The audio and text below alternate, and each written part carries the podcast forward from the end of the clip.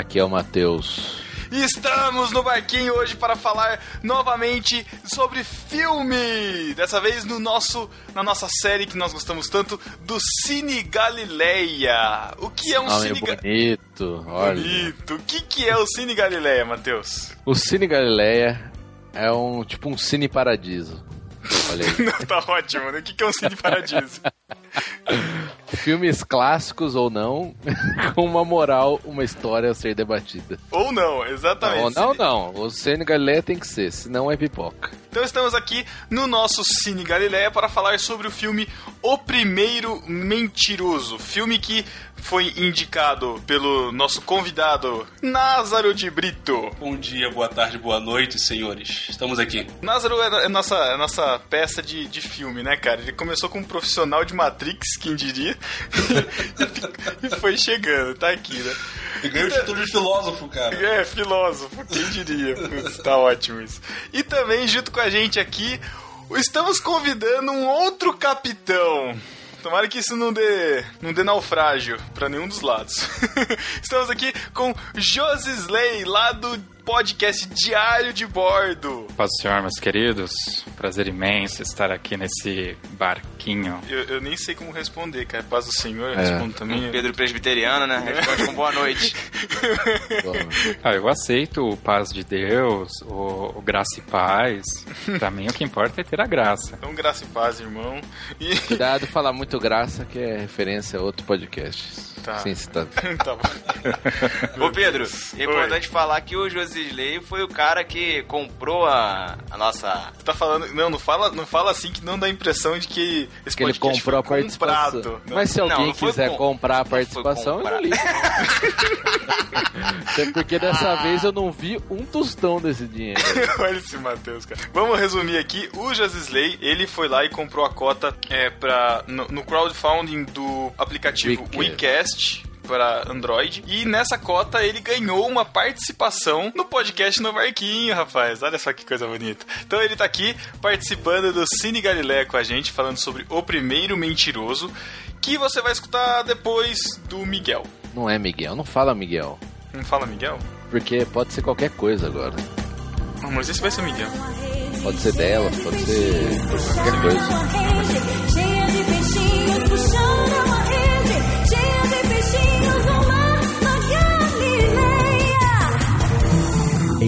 Escavação arqueológica em algum lugar do futuro, Olha, senhor Joseph, o que eu encontrei? o que é, Miguel? Eu não tenho certeza, mas eu acho que é um antigo dispositivo de comunicação chamado iPhone 12C. Mas está funcionando, Miguel? Acredito que sim, mas o mais incrível é que a bateria ainda está em 10%. Dá uma olhada nele, veja o que você pode encontrar, Miguel. Senhor Joseph, eu achei aqui um arquivo de áudio chamado A Deriva Episódio 84. Miguel, vamos ouvir? Espera aí, deixa eu só ver aonde liga. Pronto, achei. Você está ouvindo a Deriva Podcast. Com histórias para ouvir, sentir e pensar.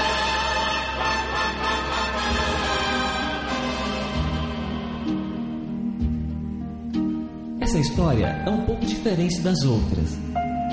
Ela irá falar sobre.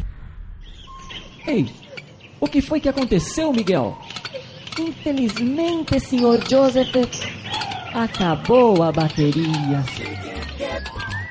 Você tem um texto bacana e quer vê-lo no Aderiva? Mande através de aderiva.nobarquinho.com e assine nosso feed que é aderiva.nobarquinho.com.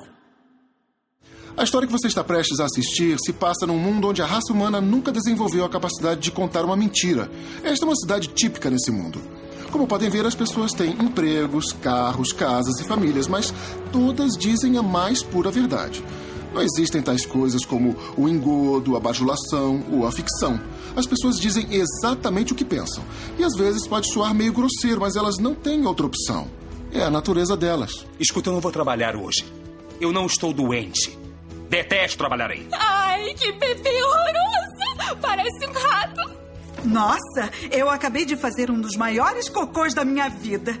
Vai pedir o quê? Então, se você é um gordinho meio fracassado, como este cara, por exemplo, cujo nome, aliás, é Mark Bellinson, você está sozinho no mundo e no fim da fila. Mas no decorrer da história, a sorte dele vai mudar quando ele contar ao mundo a primeira mentira. Ele nem sabe disso ainda, então fique na expectativa com ele.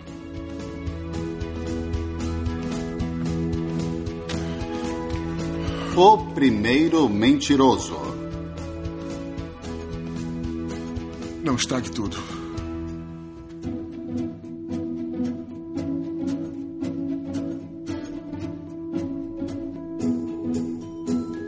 Estamos de volta para falar sobre o filme O Primeiro Mentiroso. É o filme do Thiago, não é? Porque a mentira tem perna curta. Tava vendo essa piada lá no início do, no, início do No Barquinho. No podcast, podcast 1 já essa piada já tinha vindo. Já. Caraca, Matheus resgatando o seu lado humorista. Antes de tudo, gente, vamos lembrar que o Cine Galileia, ele não é pra exatamente contar a história do filme, tá? A gente a parte da história pra outras discussões. Então, assim, vai ter spoiler? Vai ter spoiler. É muito bom que você tenha assistido o filme, mas vai ser muito legal você assistir o filme depois também. Então, antes ou depois, se você tiver assistido, se você não tiver assistido esse filme, escute o podcast, entre nas nossas discussões, que vão ser. O filme é ponto de partida para as discussões que a gente vai tomar. E um desses pontos de partida é justamente a história do Mark que vive nesse mundo onde não existe mentira. O filme conta a história de Mark Bellison. Ele é um roteirista e ele é fracassado. Tudo de ruim começa a acontecer na vida dele e ele não consegue conquistar nada na vida. E com isso, ele descobre em um mundo em que não existe a mentira, ele descobre que inventar as coisas iria resolver os problemas da vida dele. Cara, o Thiago não sabe fazer sinal. Não sabe. É Não sabe sempre mesmo. péssimo. Principal, ele quase falou. O principal virou coadjuvante, né, cara? É. Vamos lá, então. Eu vou, eu vou dar, eu vou dar oportunidade pro nosso irmão querido, nosso irmão Graça e Paz. Desculpa. Olha o Vou dar- Pedro, cara. Tô brincando. Vou dar a chance do Joseph Slay redimir essa, essa sinopse do Thiago. Olha, ó, a gente combinou que não ia ter pecadinha. Aí você já joga, já joga a bucha pro meu lado, né? O filme ele narra a, a, a vida do Mark. É Mark o nome do cara? Não sei. Ih, cara, tá, tá pior do que o Thiago. Olha só, aprendam. Ouçam e aprendam, apenas isso. Num mundo utópico, numa sociedade muito distante da nossa, numa realidade paralela, o Mark é um escritor que é mandado embora e a partir de um ponto na sua vida, ele descobre que pode contar mentiras. As pessoas não sabem falar algo que não é, como ele mesmo diz no filme, né? É, eles É. na verdade eles não, eles não sabem nem a palavra mentira, né? Não existe, não existe esse conceito. É muito, é muito doido de imaginar. E é, é interessante que quando a gente fala em um mundo que não existe a mentira, e o começo do filme é um pouco chocante pra gente, né? Que não tá É. acostumado com as verdades que a parceira dele de encontro, logo no início do filme, fala. Além deles não saberem mentir, ou não existir esse conceito de mentira, não existe também um conceito de pensar pra falar. E isso foi uma coisa que me, que me intrigou no início do filme, porque no, no começo ele dá uma demonstração de como funciona esse mundo utópico onde não existe a mentira. Então aparecem exemplos, por exemplo, de um cara que faltou no trabalho e tá dando justificativa pro chefe dele e falou assim: Ó, eu não vou no trabalho hoje. O chefe pergunta por quê? Ele fala: ah, porque eu não tô afim. Tipo, ninguém é sincero nesse ponto, entendeu? E outra mulher que virou e falou assim: ah, hoje eu fui no banheiro e fiz uma bela obra no meu vaso. E, tipo, ninguém tem que chegar e falar isso, sabe? Tipo, não é, não é uma questão de mentira, né? É uma questão de omissão. Mas o filme ele, ele parte desse ponto em que a, a mentira é só uma parte do caráter desse mundo, dessas pessoas, onde na verdade não existe um conceito moral, eu acho, né? Onde não existe um conceito de você magoar as pessoas ou não. Tanto é que no encontro dele com a personagem da Jennifer Gardner, a mãe da personagem dela Gardner. liga no. Gardner. Gar- Ah, é, Garner. é Gardner. Garnier. É, Jardim. Garner. Tá. É, no meio do, do encontro, a mãe dela liga e ela começa a contar do encontro. Ah, tá legal, não sei o que lá. E aí acho que a mãe pergunta, ah, ele é bonito? Não, ele, ele é feio. Não, ele é gordo. Nariz Ele tem nariz de batata. Ah, não, eu, eu vou sair daqui e vou pra casa. Não, não vai Isso nem na rolar um frente beijo. dele, né? Na frente dele, é. Não, não vai nem rolar um beijo, não. É só um abraço. Desculpe. É a minha mãe. Eu acho que ela quer saber mais do encontro. Não vai demorar. Alô? Ah, é? Tá bem na minha frente. Não, não é muito atraente. Não, não ganha muito dinheiro. Mas tá tudo bem, ele parece legal, é divertido. É meio gordinho. Ah, é. E também tem um narizinho de batata. E parece um sapo. Assim, na região da face. É, mas. Não, eu não vou dormir com ele hoje, não. Não? Provável que nem um beijo. Tá bom, pra você também, tchau. Me desculpa, tá? Tudo bem. Não se preocupe. E como vai sua mãe, hein? Ela tá bem, obrigada.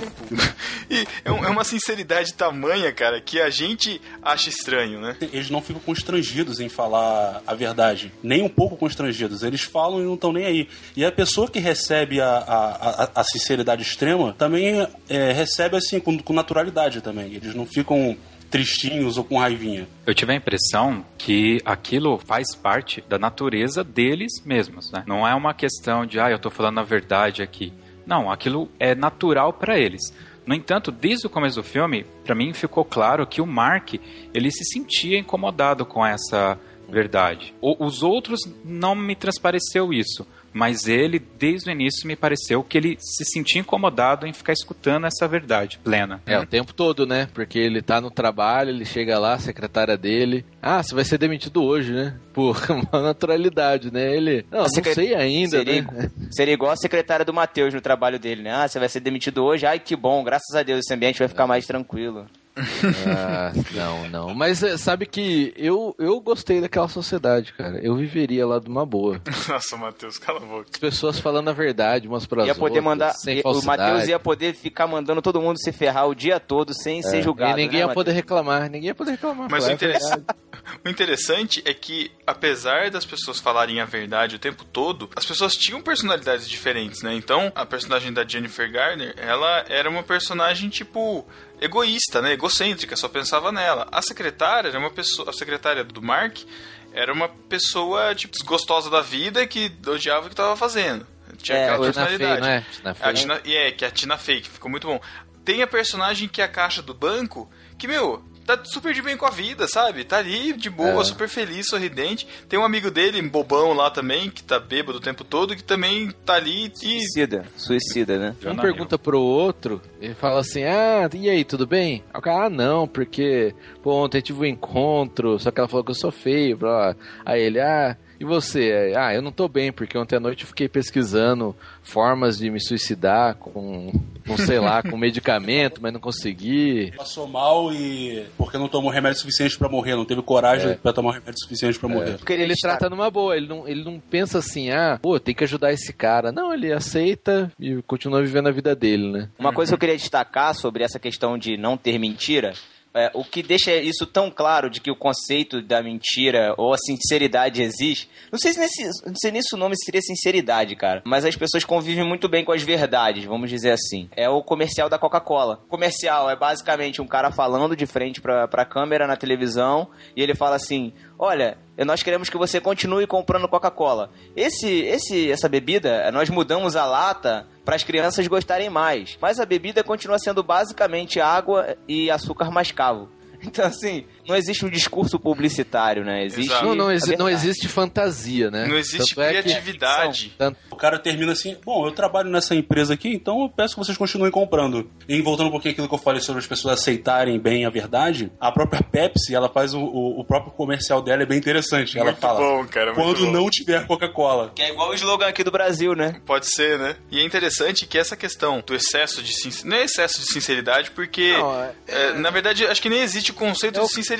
Porque eles Não, são é- simplesmente assim. É, é a maneira com que eles são, né? É, é o que, o que você tá pensando da outra pessoa quando ela chega, tipo, a mulher que em vez a outra chega com o cabelo horrível, em vez de falar assim, ai, cabelo bonito, não, fala, Ou não fala assim, nada, "Seu ou não fala cabelo- nada, né?" Ou, é, ou não fala nada, ela- eles falam assim, nossa, o cabelo tá horrível hoje, né? Tipo, É, exatamente. Não, não existe isso esconder o que você tá sentindo ou Só- pensando uma das outras pessoas. Só existem os fatos reais que são conhecidos. Tanto é que o personagem do Rick Gervais, o Mark, ele é um roteirista de uma empresa que faz filmes, né? Só que os filmes, eles são literalmente um script da história acontecida, da história da disciplina História que a gente tem no colégio, lidos por alguém que está sendo filmado sentado numa cadeira narrando a história. Simplesmente assim. Porque não, É de- existe, porque não é- existe ficção, né? Exato, a divisão departamental do- da empresa são os séculos e os, É, os momentos na história, cara. Não existia ficção, as pessoas não conseguiam inventar as coisas.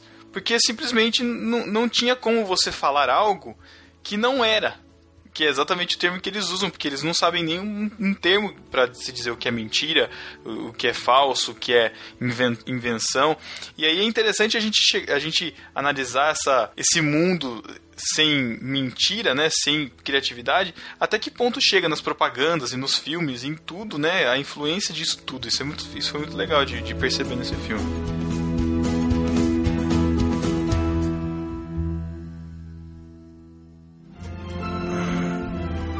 Oi, prazer, sou Bob, eu sou porta-voz da Coca-Cola. Estou aqui hoje para pedir que continue a consumir. Sei que é a bebida que consome há anos e se ainda gostar, gostaria de lembrá-lo de comprar outra vez em breve. É basicamente uma água doce marrom, que não mudou os ingredientes, então não há nada de novo a dizer sobre ela. Ah, só a latinha que mudou um pouco. Dá para notar que as cores estão diferentes e botamos um urso polar para as crianças gostarem. Ela tem muito açúcar e, como qualquer refrigerante calórico, pode levar à obesidade em crianças e em adultos que não mantêm uma dieta saudável. É só isso, Coca-Cola. É muito famosa, todo mundo conhece. Eu sou Bob, trabalho na Coca-Cola e estou pedindo que não pare de comprar. É tudo. Coca-Cola. Hum, é meio doce. Sou muito famosa. Obrigado.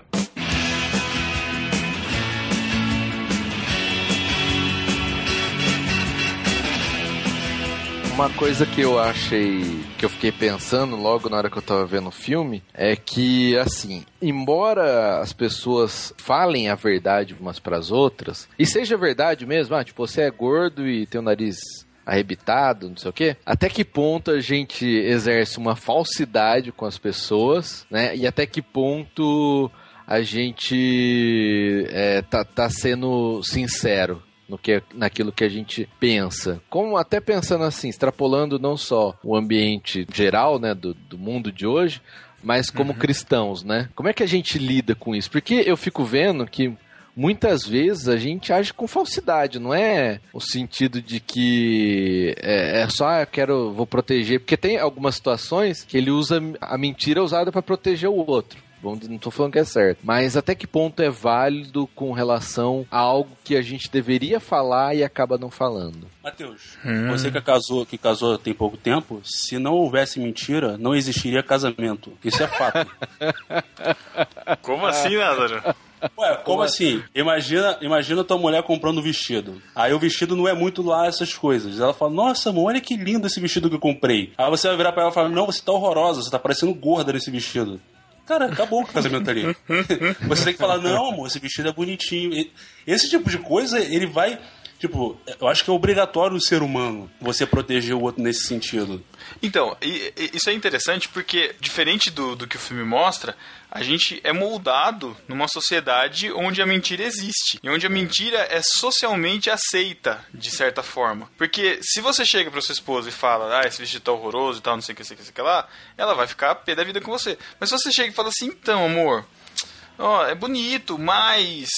Entendeu? E você dá o contorno, quer dizer, você tá sendo sincero? Até que ponto isso é uma mentira? É uma meia mentira? É uma meia verdade? É, até que ponto é válido ou não é, né? E tem o outro lado também, que as pessoas não estão acostumadas a ouvirem sinceridades, né? Elas estão acostumadas a serem enganadas. Ou a, não, a ouvirem discursos politicamente corretos, vamos dizer assim. Ah, no lance da, da, da roupa da esposa, eu tenho uma prática já de longa data. É, não sou eu que vou vestir, é você, né? Se você quer sair assim na rua. tem- Pô, mas aí quantos anos que você é casado? É, vai ter um, um bocado de tempo já. já tá calejado, já, já, passou. Eu diria que eu tenho muita experiência em casamento. né? É que chega, chega, chega um tempo em que a experiência diz que, tipo, meu, não, não, não vale a pena enrolar. Vamos falar logo o que tem que falar pra gente ganhar tempo. Você tem que falar, mas tem que falar de uma forma que também você tem que pensar no sentimento da outra pessoa, porque, um assim, monte de coisa, né? Não, com certeza, a gente tem que pensar no sentimento das pessoas e tal. Só que assim, a gente aprende a vida toda que a gente não pode dar falso testemunho. Até que ponto falso testemunho é a mentirinha do dia a dia? Pensando sobre o assunto, eu não queria chegar na conclusão que eu cheguei, sabe? Mas assim, inevitavelmente a gente mente. E é muito difícil a gente viver sem mentir. Eu fico pensando meu, como, como vai ser uma sociedade sem mentira? Mas isso. Pensando, pensando na nossa redenção, pensando em tudo, em tudo isso. Lógico que a gente não vai ter motivo pra mentir, mas assim, é muito difícil. Porque a gente é baseado. A gente cresceu numa sociedade entranhada em mentira. Mentira no sentido de fa- falar isso, sabe? Pô, vou, vou tomar um suco, ai, obrigado, nossa, tá gostoso. Aí você dá aquela engolida seca, sabe? Aquelas pequenas mentiras. É tipo, a primeira vez você vai almoçar na casa da sogra, né? Aí É, faz aquela cara. comida justo que você não gosta. Né? Você tem que Você vai então, falar que não gosta? Não. Então, né? aí, então, aí é que tá. O que, o que eu fico me perguntando, pra mim, mentir é pecado. Ok, é um erro, é uma coisa que a gente não deve fazer. Mas, cara, tem, tem momentos que é difícil ficar sem mentir, cara. É, Pedro, aí a gente vai passar a discutir, a gente vai passar a discutir pecado também, né? Porque a mentira, ele- ela é só um sintoma de algo que tá lá dentro, de uma natureza que a gente tem. Aí você falou lá no início, ah, como é que vai ser quando, é, quando tudo for restaurado? Como é que vai ser? A gente vai ter uma nova natureza, então tudo vai ser diferente. Não tem como a gente falar, a gente trazer o e se É, pra não- cá. é, porque a natureza que a gente vai ter é uma natureza completamente diferente da que a gente tem e da que foi retratada no filme. Porque a natureza das pessoas que é retratada no filme é uma natureza imperfeita. Isso é bem claro. É, Eles Aham. são humanos, eles são humanos caídos. Isso é fato, tá lá no filme. E Uhum. no, na, na redenção, quando tudo, quando tudo for renovado, né? Quando tudo for. Quando Cristo voltar e tudo for, o, o reino for estabelecido, aí o que vai acontecer é que a gente vai ter uma nova natureza e tudo isso que hoje permeia a nossa natureza caída não vai existir mais. Então não tem como a gente falar disso. Hoje o que faz a gente mentir é a proteção que a gente tem a nós mesmos, é o egoísmo. É- só que é algo que está bem mais lá dentro, tá na, na natureza. A mentira, a proteção, as cercas que a gente coloca em volta de nós mesmos é apenas um sintoma do que está lá dentro. Eu só queria fazer um vínculo com algo que eu ouvi o, o Thiago falar em algum dos podcasts de vocês, não vou lembrar qual que é, que muitas das coisas que acontece é em função de uma ação do próprio ser humano. Então, eu, eu vejo a mentira dessa forma. Ah, vou, vou ter que contar uma mentira agora. Vamos dar uns passos para trás e ver o que, que aconteceu antes para que eu tivesse que chegar nesse estado que eu tenho que contar uma mentira para não causar uma desgraça, não causar uma, uma discórdia entre irmãos. Então a gente tem que avaliar o que vem antes. Eu creio que a gente não tem que deixar passar, cara. É, eu sei que existem momentos que são complicados efetivamente, mas também é complicado a gente ficar trabalhando sempre em cima das exceções, mesmo estando num, num ambiente cristão como, como nós aqui, né? Muito legal isso que você falou, cara, porque pensando no ambiente de igreja, vamos pegar esse exemplo que é mais próximo assim da gente que, que é cristão e frequenta, né, uma congregação. O cara, vocês aí que são do louvor, né? Todos vocês, exceto eu, mas eu, vejo isso que eu vejo, não, você foi o como é que chamaram? Pedro? Pedro Valadão? Pedro Valadão do, do- Na confraria. na confraria no barquinho. Foi ele que Esquece conduziu o isso. momento do louvor. Esquece isso. continua. Mas, assim, é aquele caso dos irmãos que, ah, eu quero participar do grupo de louvor, não sei o quê. Ah, vamos, vamos lá fazer um teste, sei lá, sei o quê. E o cara canta mal, ou não sabe tocar. E aí ninguém tem coragem de chegar pro cara falar, ó, meu, isso aqui você canta mal. Não precisa falar assim, canta mal, você é ruim pra caramba. Mas pelo menos falar, ó, isso aqui não é pra você, você tem que procurar outra coisa e tal. As pessoas não têm essa coragem. É, eu já vi casos de pastor, por exemplo. O cara não sabia pregar. Anos tentando pregar e não conseguia, cara. Era ruim a pregação. E ninguém chega pro cara, ó, isso aqui, cara, não é pra você. É, você pode ser bom em outras coisas, cuidado tal, mas a pregação expor aqui a palavra, você não consegue. Ah, mas aí pro. No, no meu caso da banda é muito simples. Eu chego pro baterista e falo, cara, não é isso que tá escrito.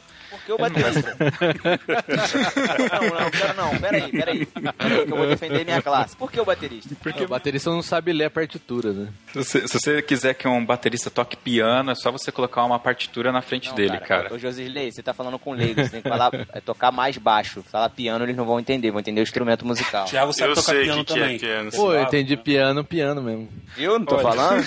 Leigo, Fala rapaz. pianinho, conheço fala leigo. baixinho. Isso, exatamente. Mas pense, poderia ser pior. Você poderia ser o maestro, né? Você não ia ter duas varetinhas, ia ter uma só. E uma secretária, por exemplo? Como assim? Uma, sec- uma secretária. O chefe dela chega, alguém liga, o chefe não quer atender a pessoa. A, a secretária é crente da igreja do Nazareno. Aí, Nazareno, por quê, pô? aí o chefe dela fala: ah, diz que eu não tô. E aí, como é que resolve Ah, isso? irmão, aqui a santidade é o Senhor é o lema. Ao senhor, ao senhor meu Ao chefe. senhor. Tô brincando. É. Então- Não, cara, eu, eu acho que aí, sei lá, tem uma coisa que vai além, tá? A crença, a crença é maior, mas aí também é ética, né? Sei lá. acho. Eu sei que é um caso comum de acontecer, mas eu pelo menos não me sujeitaria a isso, né? É, é complicado. Você ia dedurar seu chefe, cara? Ia enfrentar Não, não ia dedurar, disso? eu ia falar. Eu, eu já teve caso assim, chefe que me pediu pra fazer coisas que não eram listas, ou não só chefe, mas colega de trabalho, e pediu, ó, faz isso aqui desse jeito. Eu falo, não, desse jeito eu não vou fazer, porque isso aqui é errado. Uhum. Falei, você quer que o outro, você for pedir pra outro, peça, mas eu não vou fazer. É, e tem momentos desse que você coloca em risco o seu emprego. Por exemplo, posso contar de um caso de uma empresa que eu trabalhava, que eu trabalhava com a parte de segurança de redes e tal, e tinha um conhecimento bom, né, de... é, de hack, crack, né? Esse tipo de coisa de invasão. Eu tinha um bom conhecimento, na época eu trabalhava muito com isso. Então, meu chefe veio me pedir, oferecendo dinheiro pra invadir o concorrente. Aí eu falei, não. Não vou fazer isso. E eu sei que a partir daquele dia o cara considerou que era, eu sou um cara que ele não poderia contar comigo. É igual o dilema ético, eu tava até discutindo aqui em casa esses dias isso. O dilema ético de um policial que é cristão e que tem na mente dele que, a- que homicídio é pecado e que vê um assassino ou um ladrão com uma vítima, se ele não atirar no- bandido, o bandido vai matar a vítima. É um dilema ético e aí a gente vai começar a discutir o que, o que, seria pecado. Ele ser omisso de não defender a vítima inocente ou ele matar um assaltante. Ah, aí eu acho que o pecado ele tá numa função dessa. Se ele tem Sério que você acha moral- isso, cara? Não, Não, se ele sério tem esse dilema isso? moral, ele não deveria ser policial. Porque ele não vai conseguir exercer a função é, necessária de um policial, cara. Ele tá colocando em risco ele, as pessoas, os colegas. Tá, beleza, mas assim, só pra eu entender, o que você tá querendo dizer é que um cristão não pode ser policial?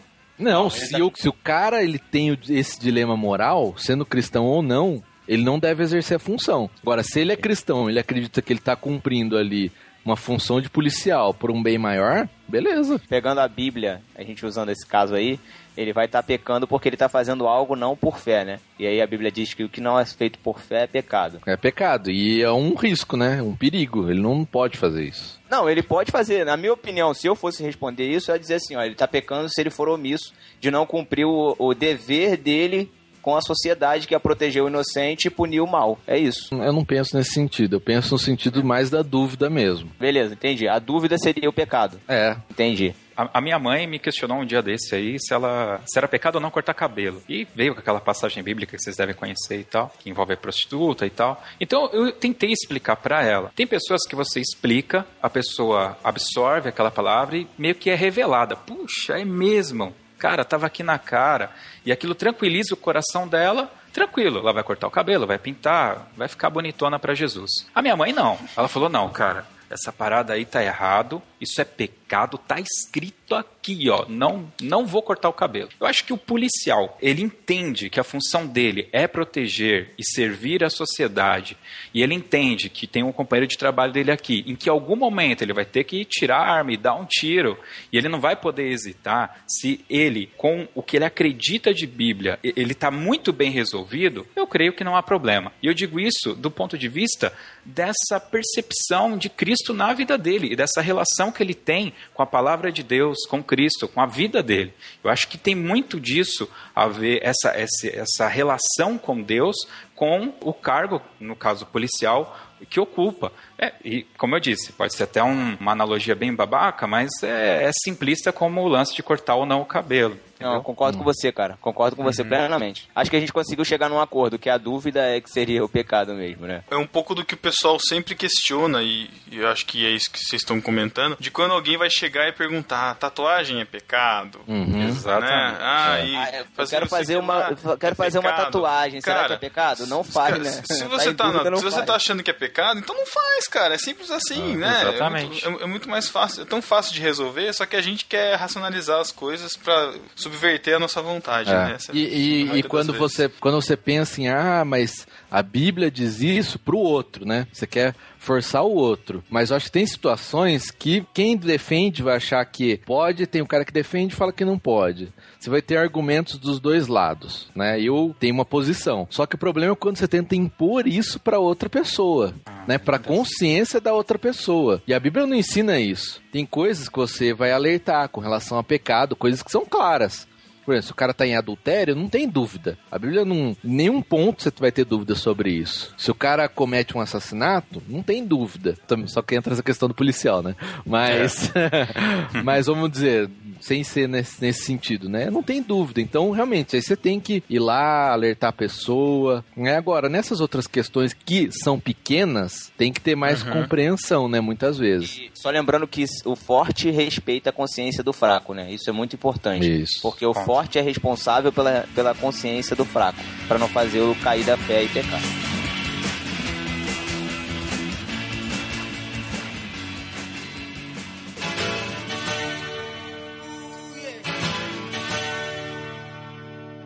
Não sei se vocês também, quando estavam assistindo, eu pensei no filme que é o contrário dele, Hum. que é o Mentiroso de Jim Carrey. Também. Que é uma sociedade normal em que todo mundo fala suas mentiras, né? E ele é um advogado, fala pra caramba. E aí o filho deseja e ele não consegue mais falar mentira, né? Ele Ah, só pode falar a verdade na sociedade. E é legal que nos dois filmes, né? Esse tem a- as lições ali no final, mais ou menos, né? O final é meio zoado. É. Mas, mas do mentiroso tem as lições ali do cara falar a verdade, né? Ele buscar, ele buscar, na verdade, as respostas para os problemas dele ali da situação, né? Ele tem que. São as condições que ele tem para resolver a situação. Ele só, ele só pode lidar com a verdade, né? É. E Mas- mesmo a verdade, ela pode ser manipulada, né? Que nem é no caso do Exatamente. julgamento lá. Então, tudo é um risco, né? Você. Não, por verdade sendo manipulada, tá, tá a tentação de Jesus pelo, pelo diabo, né? Falou, ó, "P- toma esses, esses pedras aqui que eles vão se tornar em pães.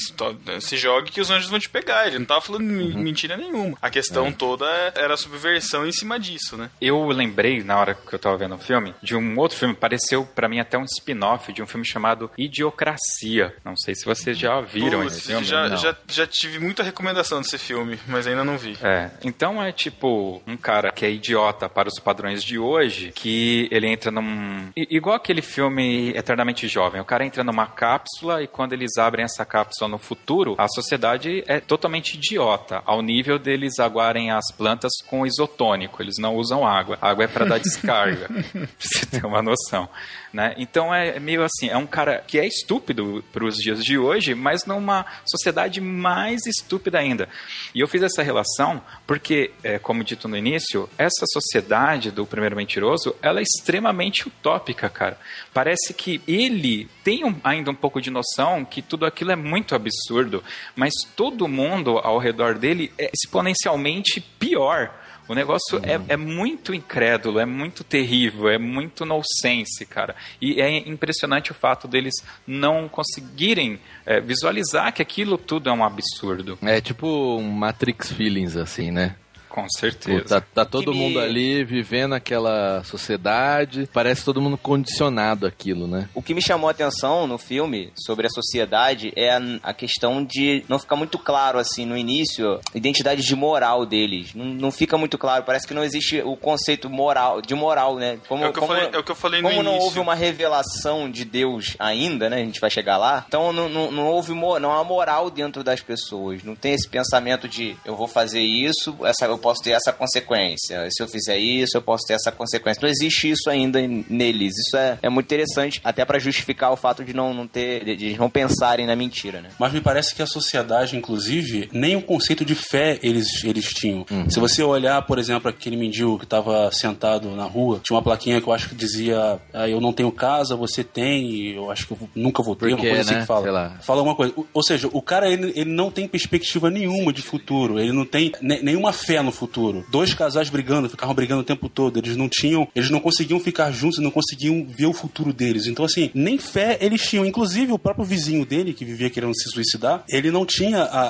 a, a fé em si próprio, a fé em que ele podia é, sair, conhecer um- uma garota, que ele podia fazer novos amigos. Essa, esse conceito de fé veio, inclusive, depois que o Mark conseguiu começar a criar ficção, digamos assim. Esse vizinho, o Frank, uma coisa que me chamou muito a atenção nele, olhando a primeira cena, parece que o sentido da vida dele era ele tentar se matar. Parecia que o que dava sentido pra vida dele era isso, é ele ficar tentando se matar. Então, tanto é que isso se repete várias e várias vezes.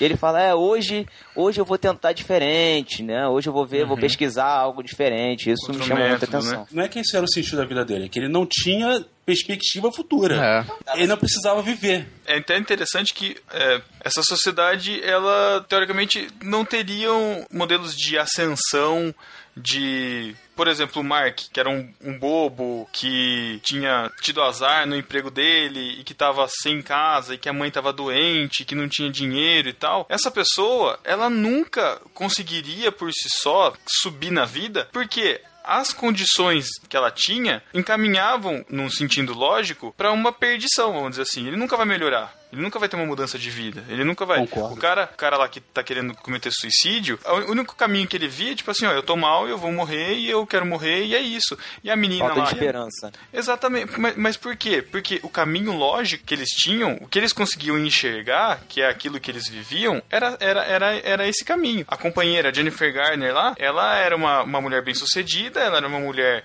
de classe, uma mulher rica, e ela con- queria continuar com esse padrão. E é por isso que ela sempre fica falando. Falou assim, ó, eu não quero, não vou ficar com você porque você é gordo e tem nariz de batata, eu não quero que meus filhos tenham esse nariz de batata, então você não é a pessoa certa pra mim. Ela É, não conseguia no co- enxergar além disso. No começo ela fala até que ele era. Ele mesmo falava, né? Ó, eu tô mal no emprego, vou ser mandado embora, não sei o que. Ele mesmo já fala. E ela coloca isso como fatores assim, que pesam na, na decisão dela com relação a um parceiro. E a, na verdade isso daí vai permear o filme inteiro, né? Porque Isso. ele é apaixonado por ela, Isso. mas ela colocando sempre esse ponto de que, ah, você é. Mesmo depois que ele inventa mentira, né? Que a gente nem falou ainda. Uhum. Mas aí ele começa com isso a ascender na carreira. Né, e começa a ter dinheiro, e mesmo assim ela não quer ficar com ele. Mesmo gostando dele, mas ela pensa: ah, não, mas pô, meus filhos vão ser gordo e com nariz. Nariz- nariz de arrebitado. batata. É, é, uma, é um negócio muito racional, assim, né? Não é. O sentimento não tinha um, um lugar muito firme, assim, na, naquela sociedade. E por isso a falta de esperança de- dos personagens, os perdedores, né? Que fala várias vezes no filme. Uma das provas disso é o asilo se chamar Um Lugar Triste para Velhos Sem Esperança.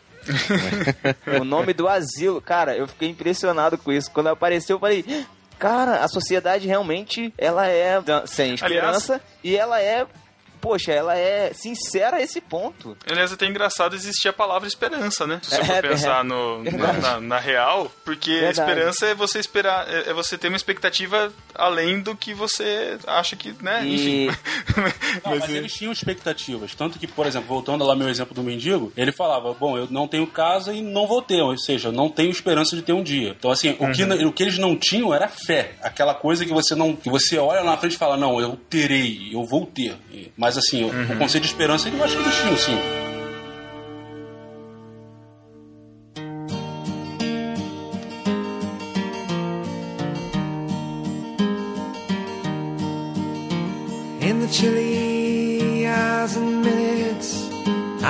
Então, nós contamos mais ou menos um pouco desse mundo utópico, distópico, enfim, sei lá, é, onde não existe mentira. E diante de situações em que o Mark se encontra, de estar sendo demitido, de estar sendo despejado, com a mãe no, no lugar sem esperança, no asilo, né, e bem doente, pre- prestes a morrer, ele se encontra numa situação deplorável em que ele tem que tirar o que ele tem de dinheiro para conseguir viver de alguma forma na rua. Ele ia virar um morador de rua e ele vai até o banco sacar os 300 dólares que ele tinha na conta e no momento que ele pede esse dinheiro, o sistema do banco dá pau e não funciona. E o caixa pergunta, fala assim: "Ah, deu pau, mas fala fala aqui, né? Quanto que você quanto que você tem na conta?"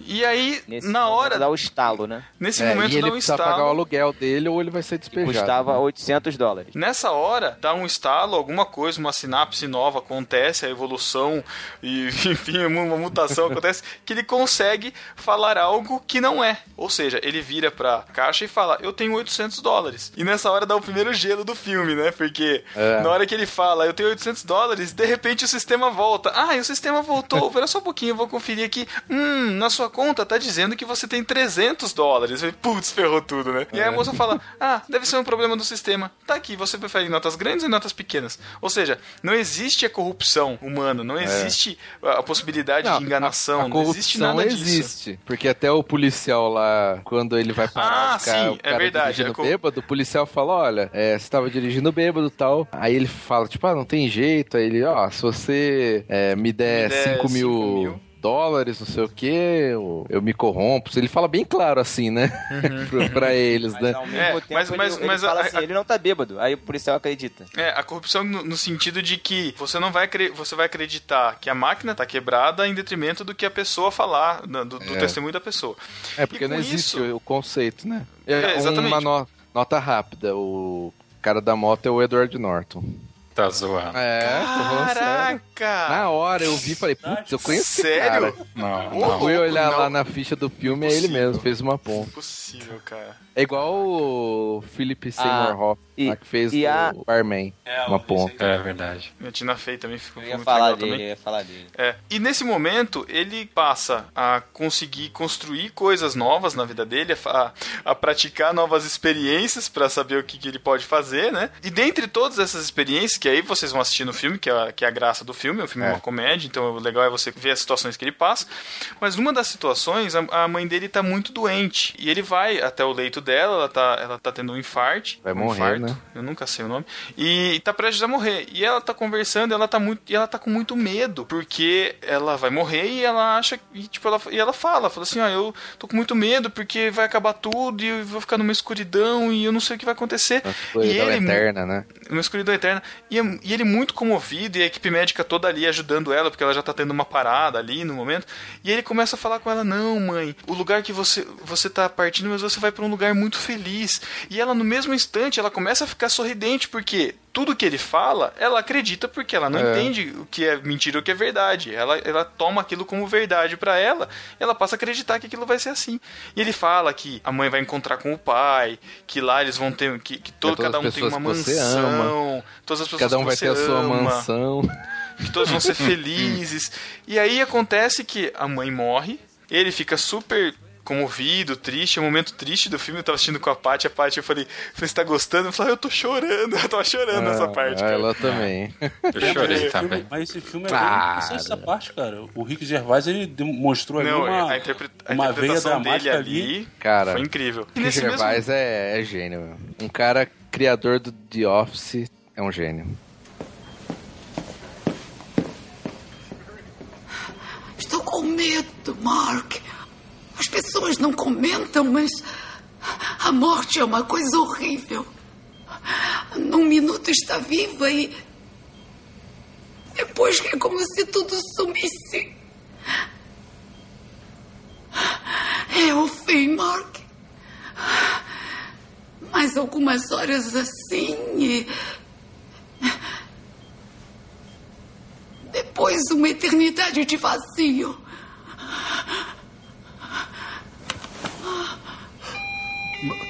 Enfermeira,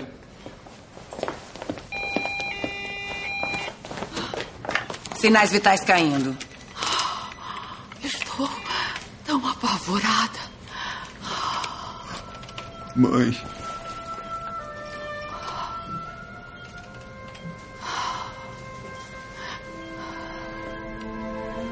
Mãe, escuta aqui. Com bastante atenção. Está enganada a respeito do que há depois da morte. Não é uma eternidade de vazio. Você visita seus lugares favoritos no mundo. E todo mundo que a senhora já gostou vai estar lá. Vai voltar a ser jovem. Vai correr e pular como costumava e dançar. A senhora dançava. Não terá mais dor.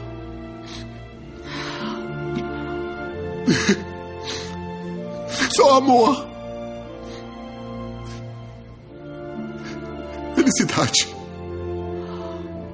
E todos ganham uma mansão. E dura para toda a eternidade. Uma eternidade, mãe.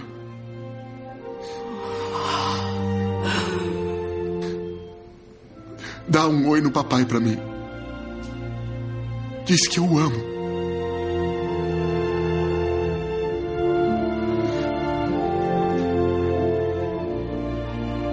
Continua. O que mais acontece? Eu vou ver minha mãe outra vez quando eu morrer. Conta mais pra gente, por favor.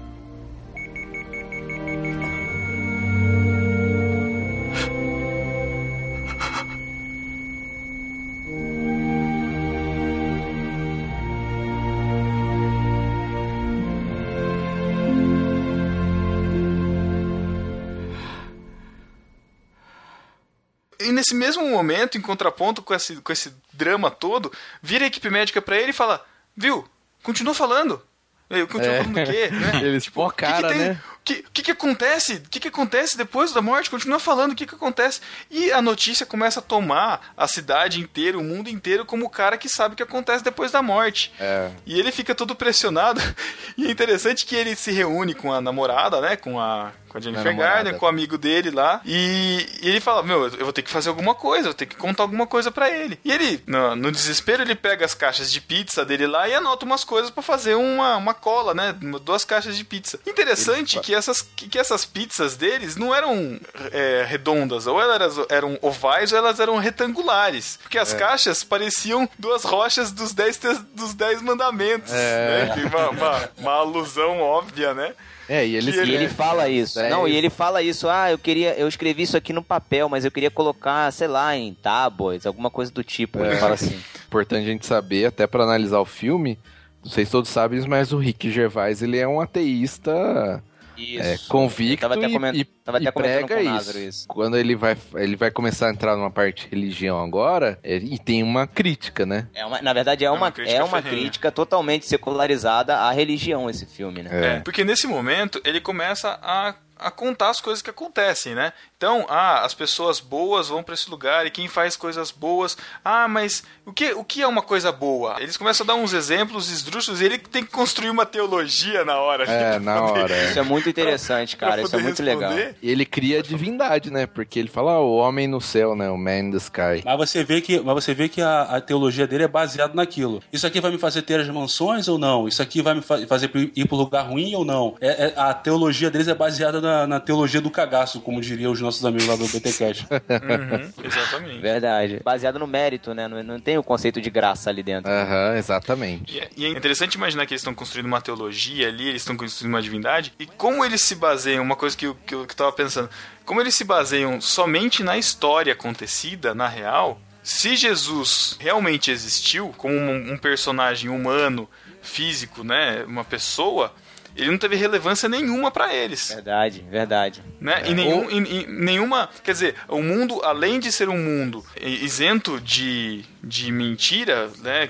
onde não existe conceito de mentira, é um mundo onde não, não, não existe nenhum conceito de religião. Ou seja, ele parte do Deus, princípio né? de que toda religião é uma mentira. Uma coisa que me chamou a atenção foi o seguinte: o que me parece, fazendo um, um paralelo assim, antes de Deus se revelar a Israel, é uma, uma sociedade antes de Deus se revelar a Israel, como se o Mark fosse Moisés. Ele, ele tá recebendo a revelação de Deus, tanto é que aquele livro que ele escreve, e ele fala que foi escrito há 700 anos, é como se fosse a Bíblia. Ele começa a inventar um monte de coisa da cabeça dele, mas na verdade aquilo ali passou a ser a verdade absoluta, e ele mandava e demandava com aquilo ali, com aquele livro que ele escreveu. Isso foi muito interessante. Não, não, o livro foi outra, foi outra história. Não, mas é como se fosse a Bíblia, cara. Ele tava validando algumas coisas que ele precisava para criar essa, esse conceito de divindade, inclusive naquele livro que ele escreveu. Pareceu o Pentateuco, inclusive, né? É, exatamente, Uma isso aí. referência ao Pentateuco. Eu acho que vocês ouviram falar do que eu disse para minha mãe semana passada e é por isso que eu estou aqui. Eu sei de algumas coisas muito importantes sobre o que acontece depois da morte. Tudo o que precisam saber está escrito nessas duas caixas de pizza.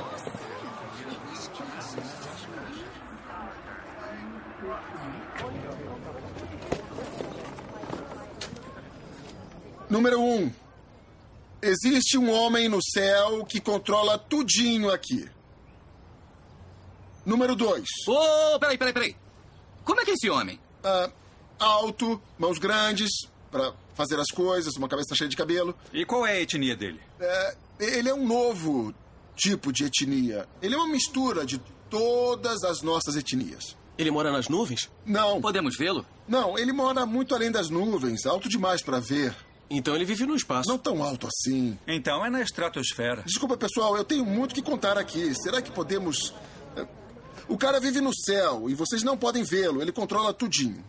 Legal? Ótimo. Número dois. Quando morre, você não desaparece numa eternidade de vazio. Em vez disso, você vai para um ótimo lugar. Número três. Nesse lugar, todo mundo ganha uma mansão. Que tipo de mansão? A melhor mansão que puder imaginar. Ah, eu pensei numa mansão horrorosa. Ah, não, é a melhor mansão que você puder imaginar. Não a que você está pensando agora, mas muito melhor. Seja qual for a melhor mansão que você quiser, é ela que você vai ganhar. Número 4. Quando morre, todas as pessoas que ama vão estar lá. Elas vão ter mansões? Vão, vão. É claro, todo mundo ganha uma mansão. E se eu quiser que eles morem na minha? Ah, tudo bem. Eles deixam a mansão deles e vão morar com você. E a mansão deles? Ah, Eu não sei. Volta pro mercado. Podemos. Número 5. É, quando morre, vai ter sorvete de graça para todo mundo. Todo dia e toda noite. Em qualquer sabor que imagine. Até sabores ruins? Por que você pensaria em sabores ruins? Disse que é em qualquer sabor que eu imaginar. Essa não, acabei de pensar em cremes e gambás. Ah, mas então não coma. Acabei de pensar que cobertura de chocolate desce diarreia. Então não bote no seu sorvete. Qual é o problema de vocês, pessoal?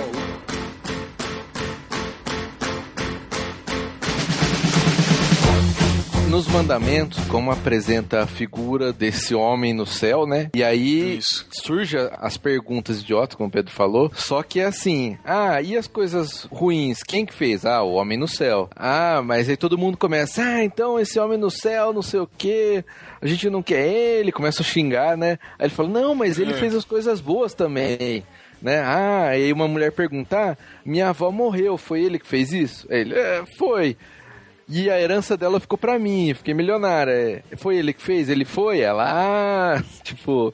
Eu perdoo ele, né? É, Uhum. aí, aí evidencia bem essa crítica, a percepção religiosa dele, né? E algumas coisas que nem o cara. Uma "Ah, caricatura, uma caricatura de cristianismo que ele faz. É, fumar, fumar pra mim é bom, eu vou poder fumar nesse lugar, né? Tem umas, umas questões interessantes, assim. É, é. E os mandamentos vão ser, isso eu não lembro exatamente cada um, mas vai pautar, depois daquilo lá, vai pautar o- a toda a humanidade, porque tá todo mundo acompanhando ele ali naquelas novas verdades que ele tá apresentando, né? E até vai ter um momento que aparentemente não tinha igreja. Aí vai mostrar uma igreja lá, lugar tal, um, um lugar pra você pensar tranquilamente no homem do céu, né? Tipo. Com, com um vitral, com um vitral da imagem do Mark segurando as duas tábuas, né? É. As duas caixas. Mais uma, mais uma razão que mostra pra mim que ele inventou alguma coisa naquele livro, entendeu? Aquele livro deu base pra ele pra criar esse universo aí da igreja, do pastor ter um crucifixo, né? o, o líder lá ter um crucifixo no, pendurado no pescoço, entendeu? Então ele criou toda essa mitologia com a inventividade dele do, do livro que ele, que ele tinha escrito. Tanto é que, e engraçado, ele escreveu na folha né? normal, ele escreveu na folha normal e pra envelhecer e dizer que ele achou no deserto, que foi a história que ele contou pro chefe dele, ele jogava café, né? Ele, ele entornava café e ficava sujando pra ficar ama- amarronzado. Tem um momento do filme que eu acho que sintetiza, de- eh, tenta te marcar que ele realmente é um ponto fora da curva. Que é o momento que o Brand chega pra ele e fala assim: Eu não sei o que é, mas você tem alguma coisa que eu não gosto, que me incomoda. Se não me engano, é um pouco antes dele contar a primeira mentira, ali no corredor. Isso, foi quando ele foi demitido. Esse é o cara que era bem sucedido lá como roteirista tal. O cara era bonitão, não sei o que. Inclusive, ele é o Chris Trigger do Parks and Recreation. Mas é interessante mesmo, que aí ele. É, ele muda mesmo ali a partir dali. E aí a sociedade muda, né? Depois dessa apresentar essa religião tal. Só que pra ele, as coisas não aconteceram bem. Mesmo tava tudo indo bem, só que ele não conseguia conquistar a mulher lá, né? A mulher continua pens continuava pensando racionalmente. Até uma. Isso foi uma mudança do- que eu achei que no começo do filme ele ia mentir, todo mundo ia começar a descobrir a mentira, sabe? Eu e também aquilo achei. Ia, Não. ia espalhar na sociedade e tal, ia mudar. Mas acabou que não, né? Voltando um pouquinho à questão da religiosidade, a gente vê o quanto é fácil você conseguir criar algum tipo de, de crença e as pessoas acreditarem assim piamente, né? Porque as pessoas elas, elas, têm, elas têm a necessidade de, de saber para onde vai, elas têm a necessidade de saber quem criou o universo. ela- isso é uma necessidade que está dentro de, de- de cada pessoa. E por isso que a gente vê tantas religiões aí, tantas vertentes do cristianismo, né, no mundo afora. Pra mim ficou muito claro nessa parte da que ele escreve as tábuas da lei lá. É, inclusive ele, ele um cara pergunta, né, na entrevista, ah, mas como é que ele fala pra você, né, um homem no céu? Ele fala, ah, ele tá falando comigo aqui agora, né? Tipo, o cara acredita. o cara acredita, todo mundo acredita, né? E o mais É, interessante, ele ganha prestígio e as pessoas passam a acreditar. Isso dá validade pra ele, né? Uma parada que eu achei muito interessante no filme também, é, assim como vocês, eu fiquei na expectativa que em algum momento a galera descobrisse aquela mentira, que era o óbvio, né? Qualquer filme, enfim, Aham. é o que eu acho que todo mundo estava esperando. Só que tem um momento, cara, que é quando a, a mulher. Aliás, são duas coisas. Uma, ele.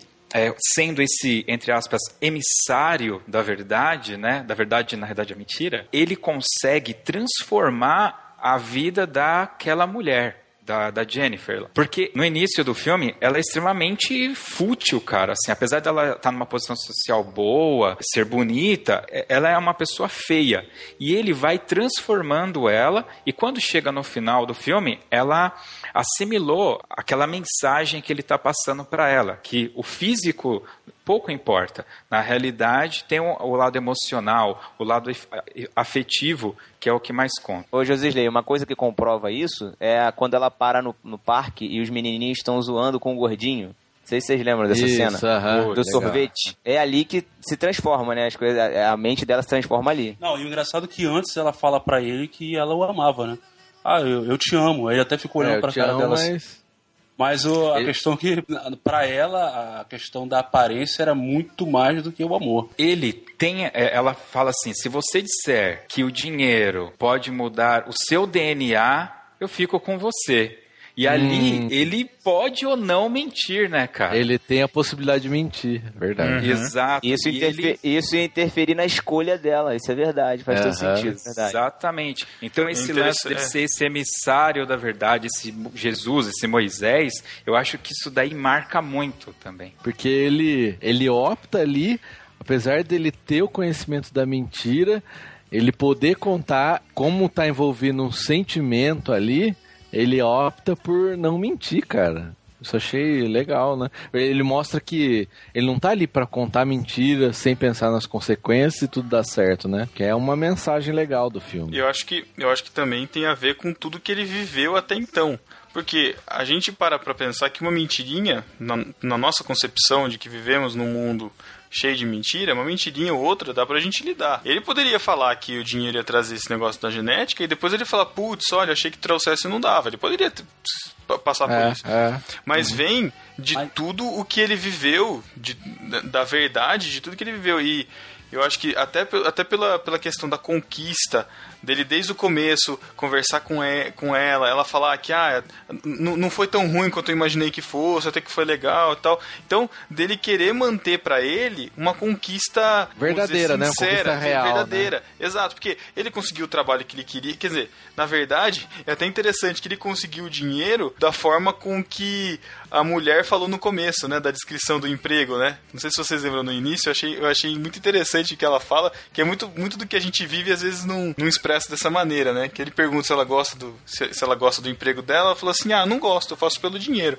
Gostaria muito mais de ganhar esse dinheiro sem precisar trabalhar do que eu trabalhava.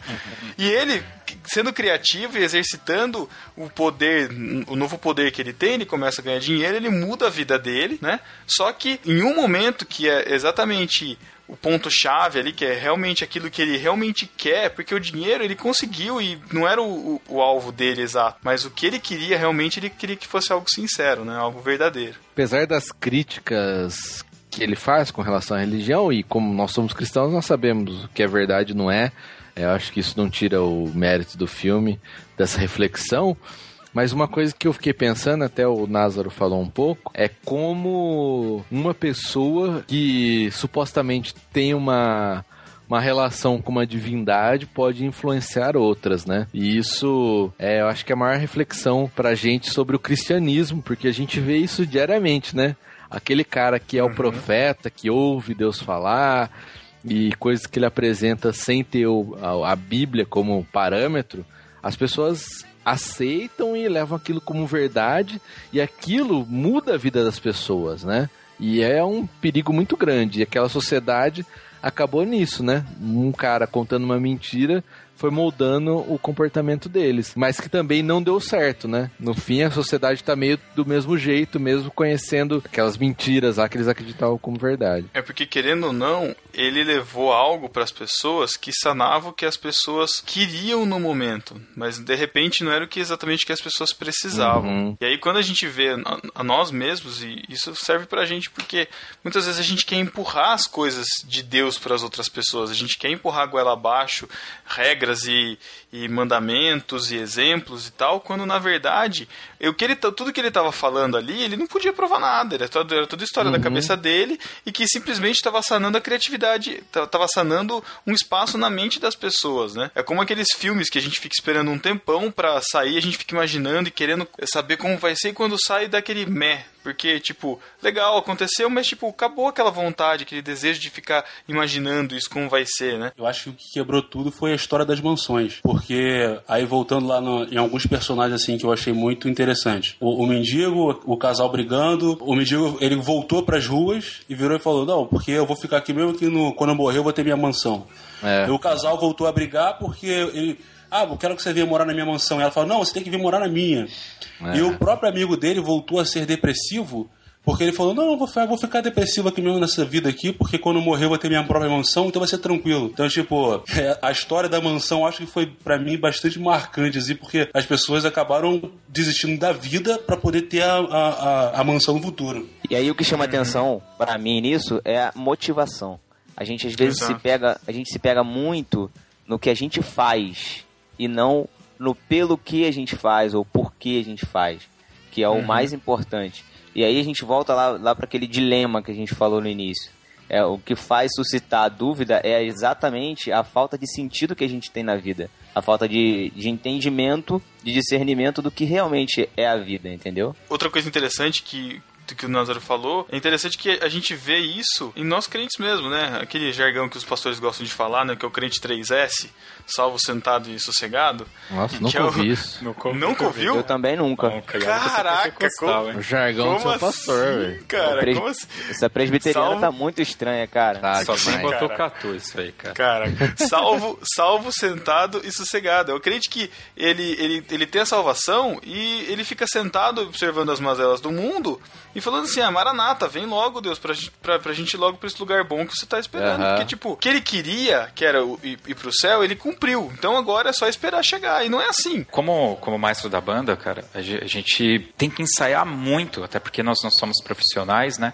Então, às vezes, a gente ensaia uma música por seis meses para tocar uma única vez lá. Então, existe todo um caminho a ser trilhado ali, de ensaios. Então, de domingo, que é o nosso ensaio, você tem que eventualmente abrir mão de um churrasco, abrir mão de uma festa em família, porque o grupo tem que estar unido para ter aquele resultado final. E Uhum. um discurso que eu sempre uso com os músicos é: quando chegar no dia dessa apresentação, é um grupo, mas a salvação e o que você está apresentando diante do altar é individual. Então, o que você efetivamente está apresentando a Deus naquele momento? Porque a gente está falando de música, né? É, mas é uma música que vai durar ali cinco minutos. E você não está apresentando só aquilo. Você está apresentando todo o seu empenho em dar o melhor, o seu melhor para Deus. E às vezes, nesse caminho para apresentar essa música de cinco minutos, você trocou por um churrasco com a prima, irmã, cunhada da faxineira da sua casa que vai de terça-feira à tarde, sabe? E que tinha um pagode tocando. Com certeza, cara. Entendeu? Então tem. É, é, é, é tudo, todo o caminho até você chegar diante do trono e oferecer ali. Aqui, ó, Deus, é isso que eu tenho para te oferecer. Então, do valor 10, quanto que você pode oferecer e quanto que você efetivamente está é, dando para Deus, está oferecendo a Deus. Porque o, o grande lance é, de 0 a 10, você consegue dar 4, Deus sabe que você, o seu máximo é o 4. Mas tem gente que chega lá com meio, com 1, um, não consegue dar esse 4, porque trocou por qualquer coisa no meio do caminho, né? Ô Josilei, uhum. eu gosto também, cara, de pensar que a gente quando aprende sobre salvação, a gente sempre pensa no futuro. Sim. É, e a gente esquece do presente aqui, né? Que a gente está aqui, a gente tá aqui para manifestar a nossa salvação para as outras pessoas. Pegar aquela esperança que está lá na frente e trazer aqui para o presente e viver a partir disso. Salvação para o cristianismo é isso, não é lá no futuro, é agora. A gente já começa a viver como salvo aqui. E realmente, eu concordo muito com essa parada do ensaio que você falou. A gente está aqui ensaiando para um dia a gente executar lá quando chegar naquele, naquele grande dia, a gente tá afinadinho para tocar junto com, com o restante da, da galera da banda. Né?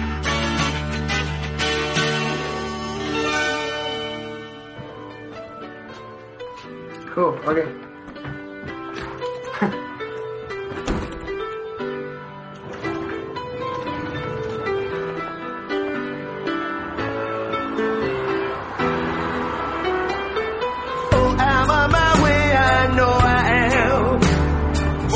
Vamos encaminhando para as nossas notas na nossa escala de 5 pães e 2 peixinhos. Não sei porque eu falo peixinhos, pode ser peixe normal, né? Mas tudo bem. É, para que você que não sabe, não conhecia o Cine Galileia e não sabe o que é essa escala de notas que a gente usa aqui, os 5 pães são uma nota geral de 0 a 5 é, sobre o filme, o que você achou do filme, a qualidade do filme, se o filme foi legal, se não foi legal, se curtiu, não curtiu. E a escala de 2 peixes é o, o quão edificante esse filme filme foi para você? O quanto você conseguiu gerar de reflexão? O quanto ele foi marcante nesse sentido reflexivo, nesse sentido espiritual? O que você conseguiu tirar de lição do filme? Mais ou menos assim, certo? Vamos começar com o Názaro, com as nossas notas, Názaro. Gostei muito do filme. O filme, para mim, foi muito bem escrito. Então, cinco pães. Caramba! É... Cinco pães? Sim. Eu tenho, eu tenho uma escala que é muito fácil de, de entender. Ou eu gosto ou não gosto. Se eu gosto é sim, se eu não gosto é não.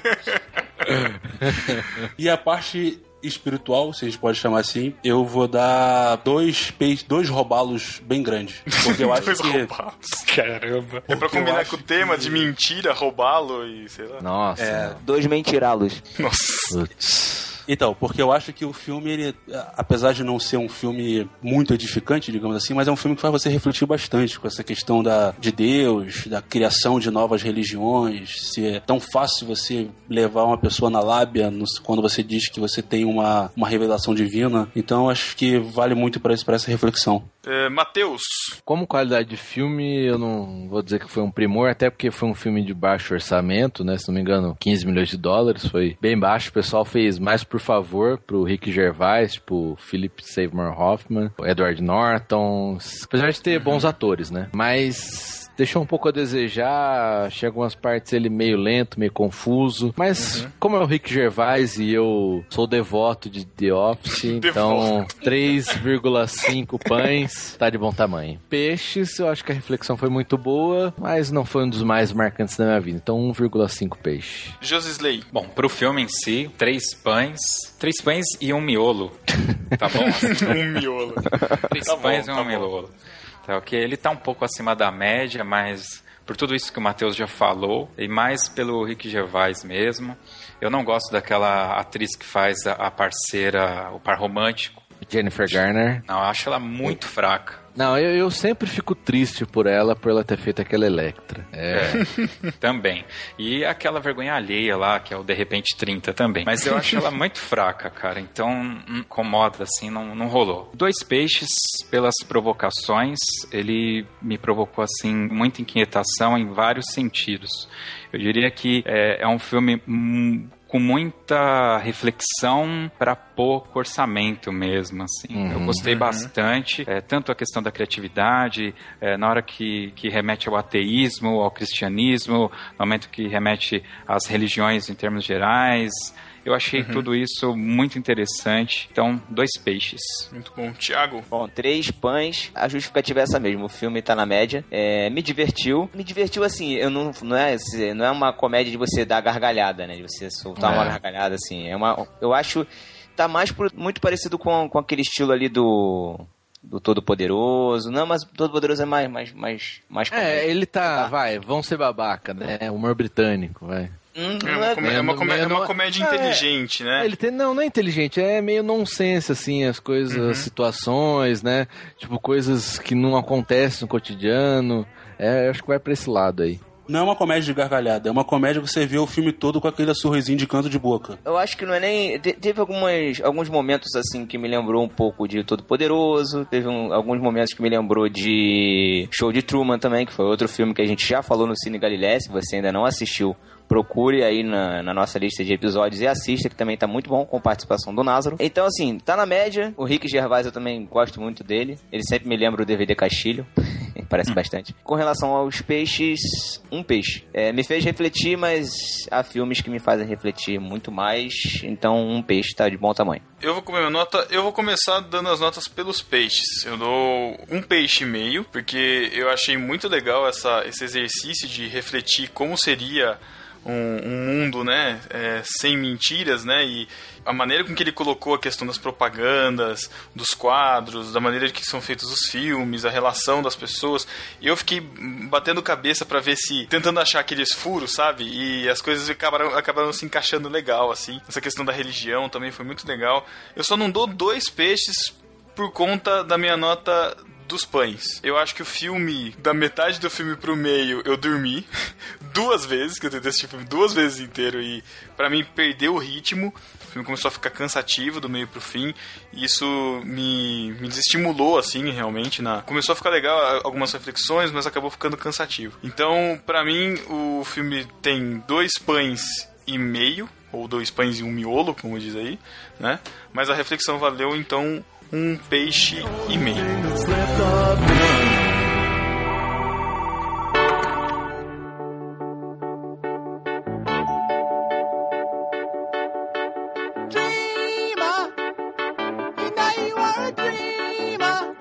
Então é isso, né? Se você gostou desse episódio, como o Thiago já falou, nós temos vários outros episódios do Cine Galileia. A gente tem episódios sobre Matrix, sobre o show de Truman, sobre a espera de um milagre. E se você sentiu falta de alguma discussão aqui dos temas que a gente falou sobre o filme, em vez de você comentar, falar, ah, faltou falar disso, pô, discute com a gente nos comentários. A gente continua a discussão aqui. É, o Josisley, o Názaro, nós todos aqui vamos estar nos comentários para continuar este podcast, certo? Josisley, muito obrigado pela participação, mesmo que comprada. muito obrigado, porque foi muito bom Que mesmo gravar. Não, foi muito bom mesmo gravar. E deixa, aproveita, fala um pouco aí de você e deixa seu jabás aí também neste momento.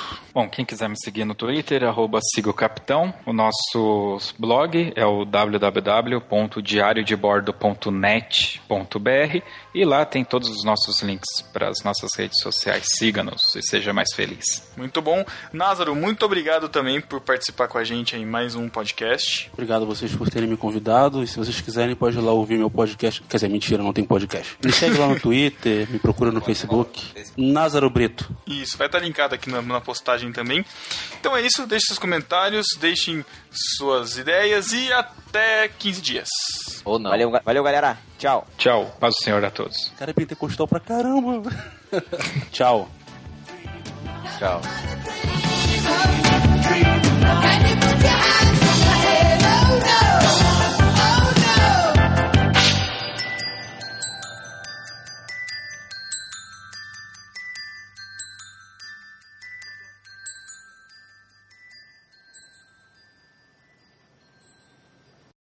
Você não sabe o que é uma epístola?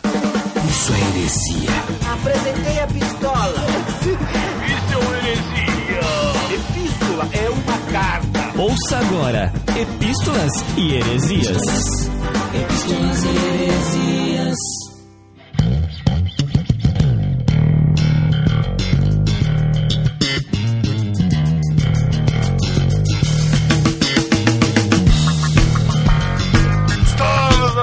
Das epístolas heresias, episódio 73, o que é melhor, reunido com a, a representação da podosfera no barquinho aqui comigo. Olha que coisa bonita, rapaz. Estamos aqui com Chico Gabriel do Aderiva. E aí, pessoal? E é também com Jaqueline Lima, nossa representante em relações humanas, pessoais, enfim. E agora do podcast delas. Olá! Desânimo vocês, nem parece esse podcast. A gente, eu tô tentando ser o máximo sucinto, entendeu? Pra não... Não É, não precisa. aqui é dinamismo, entendeu? Estamos aqui reunidos com o Chico e com Jaqueline para falar da leitura das epístolas, mas para antes da gente começar definitivamente a leitura, lembrar vocês que temos um grupo agora no Facebook, Confraria no Barquinho. Procurem lá e entrem lá no grupo. São ouvintes, discípulos, a gente conversa, a gente fala dos episódios, pede dica de tema, então entra lá, participa lá da Confraria no Barquinho virtual. Então, no arroz de festa dessa quinzena, Jaqueline, quem está presente? Nós temos você, digníssimo Pedro, Olha, eu. e o Thiago, lá no irmãos.com, número 259, de Davi, junto com a Sara também. E tá bem legal o episódio, gente. Vamos lá conferir. E no discípulo desocupado, Chico? Bom, no, no barquinho tá o Jonathan Moreira que disse: Opa, será que hoje serei o desocupado da vez? Ouvindo agora o podcast. KKKKKK. Ele gosta do jogador de futebol, né? Deve ser isso. Oh, nossa, Ou ele é um químico que gosta de potássio, né? Po- Eu é, não entendo também. por que, que as pessoas. Ou, assim- ou ele é da Klu Klux, Klu Klux Klan, sei lá, né? Isso, porque ele colocou três Ks. É, Exato, verdade. É uma referência. é isso. Irmãos.com, o Cláudio Antônio da Silva disse muito bom, ainda mais com a participação do Paulinho, deu mais vida ao podcast. Detalhe, um feijão com arroz, com pão e até puro não se recusa. Abraços. Referência Eu aí, né? espero, eu espero que não seja feijão e arroz dentro do pão. Eu não tô entendendo. Um feijão com arroz, com pão e até duro. Não, e se até puro, puro. Puro, Deve ser só o, puro. tipo o feijão com arroz, o feijão com pão ou feijão puro. Acho que foi essa a referência. É aquele, aquele feijãozinho que você molha o pão no Ah, caldinho, tá. sabe? É bom, é bom, é bom. Verdade. Sopinha de feijão. Então para as epístolas, definitivamente. Eu vou ler a primeira porque é de um companheiro nosso que há muito tempo estava sumido, o Ariel Jaeger, Jagger, enfim, lá do Propagando. Ele disse assim: Fala, discípulo, seria uma pena se minha língua de origem fosse o inglês. Pois a expressão I miss you não descreveria tamanha saudade que senti dessa galera sobre os peixes. Como eu tinha saudade desse bar. Passei um tempo no porão resolvendo assuntos pessoais com o temível TCC. Mas agora estou de volta à massa de discípulos e pretendo ouvir todos os pods que se foram enquanto eu estava ausente. Cara, a, des- a desculpa de TCC é a é, é o cachorro comeu a lição, né? Atualmente, Mas é cara. claro que não, cara. Como não? É, é fato, meu. Você consome a vida de pessoas. Tá bom, vou, vou É. considerar, vou considerar. Parabéns, galera. As novas vinhetas arrebentaram. Ficaram muito boas, fora a identidade visual que está fantasticamente simples e linda. Cara, eu gostei desse verbo, fantasticamente. Fantasticamente, simples e linda. É A gente isso. tá dentro do sensacional do Melhoranço, incrível do Abner, a gente vai ter o fantasticamente. Achei fantasticamente legal. Fantasticamente é o quê? É verbo ou é adjetivo isso? Eu não entendi. Ah, é, Fanta- uma, é uma interjeição. é, é, é. Eu vou fantasticar esse texto, é por aí. Exatamente. Vocês estão cada vez melhores. Comentando sobre o cast, achei bem engraçado os tópicos, mas gostaria de comentar que, pelo menos aqui em Jundiaí, o McDonald's está passando longe de ser uma experiência disneylândica. Nossa, ele tá inventando vários termos. Quando eu sugiro passar lá, principalmente pra minha irmã, ela diz: Ah, não, não quero sair de lá de novo com meu cabelo cheirando a hambúrguer. E de fato, Marujos, lembro da minha camiseta da última vez estar com um cheiro de Big Mac. E sim, sou o cara que gosta de limão em tudo. Um abraço, Marujos, felicidades e muito sucesso. Cara, essa mania de colocar coisa na comida, assim, eu, eu pratico, cara. O limão é um baita acompanhamento bom na comida, assim, eu gosto. É, limão é legal. Limão, sou- ketchup, ketchup Não, na não, pizza. não. Hashtag ketchup na pizza. Eu sou da opinião que limão contamina qualquer coisa. Essa é, a azeitona. Isso. Ah, não, aze- é azeitona também, verdade. Azeitona, também. carne Azeitona- moída. Você vai comer Pimenta. carne moída. Putz, as, tem gosto de azeitona, cara. A carne fica com gosto de azeitona. Pimentão também, mas o, o limão, que sei lá, qualquer coisa que você põe, sei lá, Coca-Cola, por exemplo, ou aquela Pepsi. Twist, cara? né? Isso, a twist que vinha com limão. Pra mim era, era suco de limão com gotinhas de Pepsi, né? não- não era diferente. Bom, o próximo foi Josias Fernandes. Ó, vamos lá ler a cartinha do Josias. Cartinha, olha só. cartinha do Jesus. Joga, joga pra cima aí, vamos pegar uma aqui. Já pega a cartinha do Jesus aqui, vamos lá. Confi- Eu conferi aqui, auditei, tá tudo certo. Pode ler, Chico. Tá- o endereço tá certo, o CEP, Tá beleza. tudo certinho, respondeu direito, vamos ler. Paz, Marujos. Sou o Josias Fernandes. Parabéns pelos três anos e pela iniciativa do Pod Feminino. Tenho uma história legal sobre traquinas. Meu sobrinho, que é carioca e por coincidência também se chama Tiago, ia fazer o exame para tirar a habilitação. Convidou a mim e a um amigo para darmos uma força e jejuarmos junto com ele em prol do sucesso dele. É, é sério mesmo? Jejuar? É jejuar? Caramba, por causa da prova de. Putz, cara. Era só estudar um pouco o exame. Tipo, É, tipo assim, se não tá bom ainda, faz mais aula, né? Também tudo acho que ficar com fome na direção não ia ajudar. Mas É, exato. Já pa- cai a pressão, né? Já passa mal, é, já bate o carro aí que não passa mesmo. O exame marcado para as 9 da manhã foi acontecer ao meio-dia e 30. Olha Ah aí, lá, tá vendo? ah lá, olha o É. jejum. Mas às 11 já estava na hora de entregarmos o nosso jejum, né? Mas ele queria ir até o final do exame. Ou seja, era para entregar o jejum às 11. Como atrasou o teste lá, né, de direção, eles quiseram manter até depois, na hora do exame. Ao sairmos para comprarmos algo para comer, encontramos o Traquinas, tão querido por ele. Aí foi brincadeira total, passamos o biscoito bem pertinho da narina dele e dize- dizendo, Traqui... ah, então peraí, tipo, quem tava jejuando era só amigo. Só se Estavam todos, e aí deu o horário, e aí eles ficaram só zoando o amigo. Ponto. Ah. Deu 9 e meia, eles pararam, só que Ah, tá, entendi. E, tipo assim, continuou com eles fome. Eles entregaram às 11, é isso. E ele e o amigo resolveu ir até meio de meio porque é a hora que ia terminar o exame. Isso. Ah, tá. Interpretação de texto com Chico Gabriel. Vou voltar aqui em cima, vai. Ao sairmos para comprar algo para comer, encontramos o Traquinas, tão querido por ele. Aí foi brincadeira total, passamos o biscoito bem pertinho das narinas dele, dizendo: Traquinas! Ah, Péssimo. ficou bom, ficou bom. Melhor que eu. Acredito que foi o jejum mais sofrido dele, já que ele morava com meus pais no interior de Minas Gerais. Há uns dois anos e ainda não tínhamos o- conhecimento dessa marca de, marca de bolacha ou biscoito por aqui. KKK. Muito sucesso nesse 2015 e que consigam gravar todos os temas planejados. Deus os abençoe. Eu acho sacanagem esse negócio de jejum assim. E esses caras que ficam provocando, o cara sabe que você tá de jejum e fica te apresentando coisa pra comer, né? Isso aí é armadilha de Satanás, cara. Não... É, não. verdade. Se eu fosse Eu um amigo... lembrei do vídeo. É, então. Então, Juquinha, né? Armadilha de Satanás.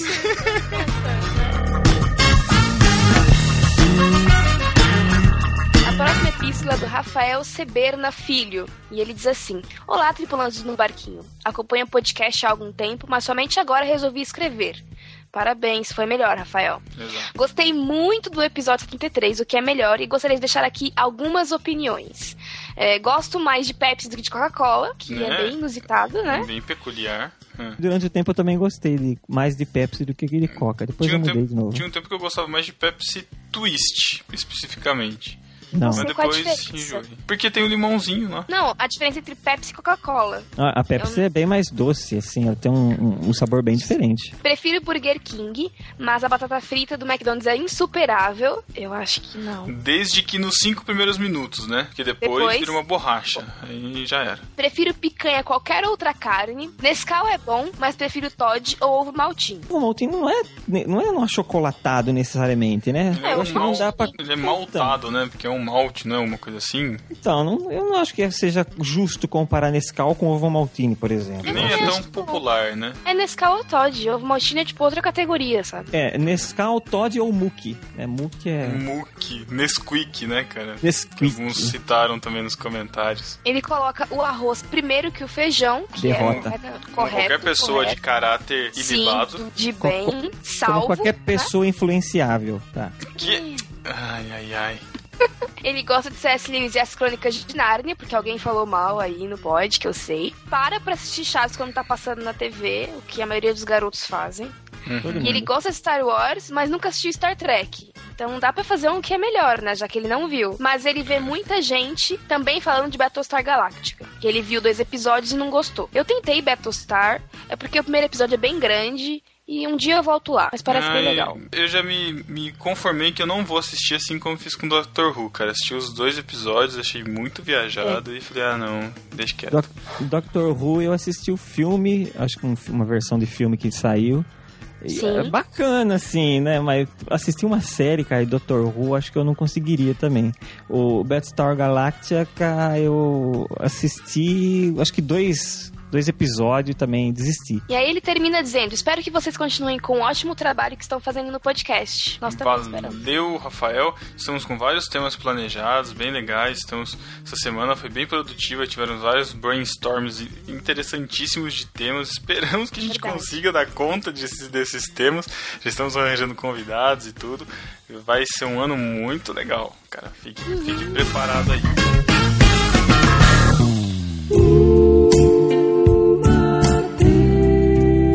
Chico, já que tá chegando aquele momento que a gente viu que o pessoal na confraria espera muito, né? Os discípulos da confraria se interessam muito por esse momento, são assíduos desse momento, né?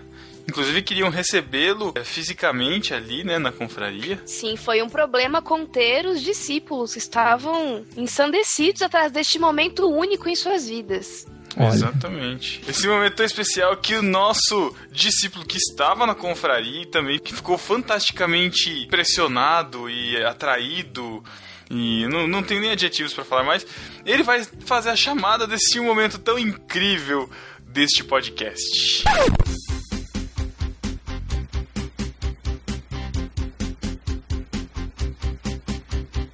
Olha só, que cara estranho que chegou. Parece que quer te beijar. Só porque você comentou. Fazendo pose de machão. Saltando na ponta dos pés. O batonzinho preparou. Para beijar todos vocês. Achei que eu ia me livrar. Me salva pelo amor Deus. Não sei como vou escapar desse beijinho do Mateus.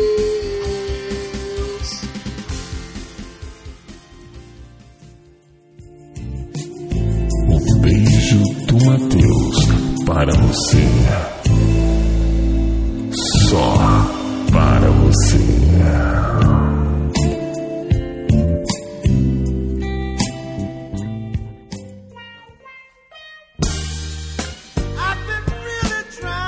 Um beijo do Matheus pro Cláudio Antônio da Silva. Um beijo, Matheus, pro Joel Mozart, que gostou do redesign da vitrine. Um outro beijo pra Camila França Santos. Pro Pedro Samuel. Pro Lorival Neves Gonçalves. Outro beijo pro Caio Duarte, que disse que o NB 73 foi o episódio mais engraçado do NB. Um beijo pro Diego R. Chagas que gostou das novas vinhetas.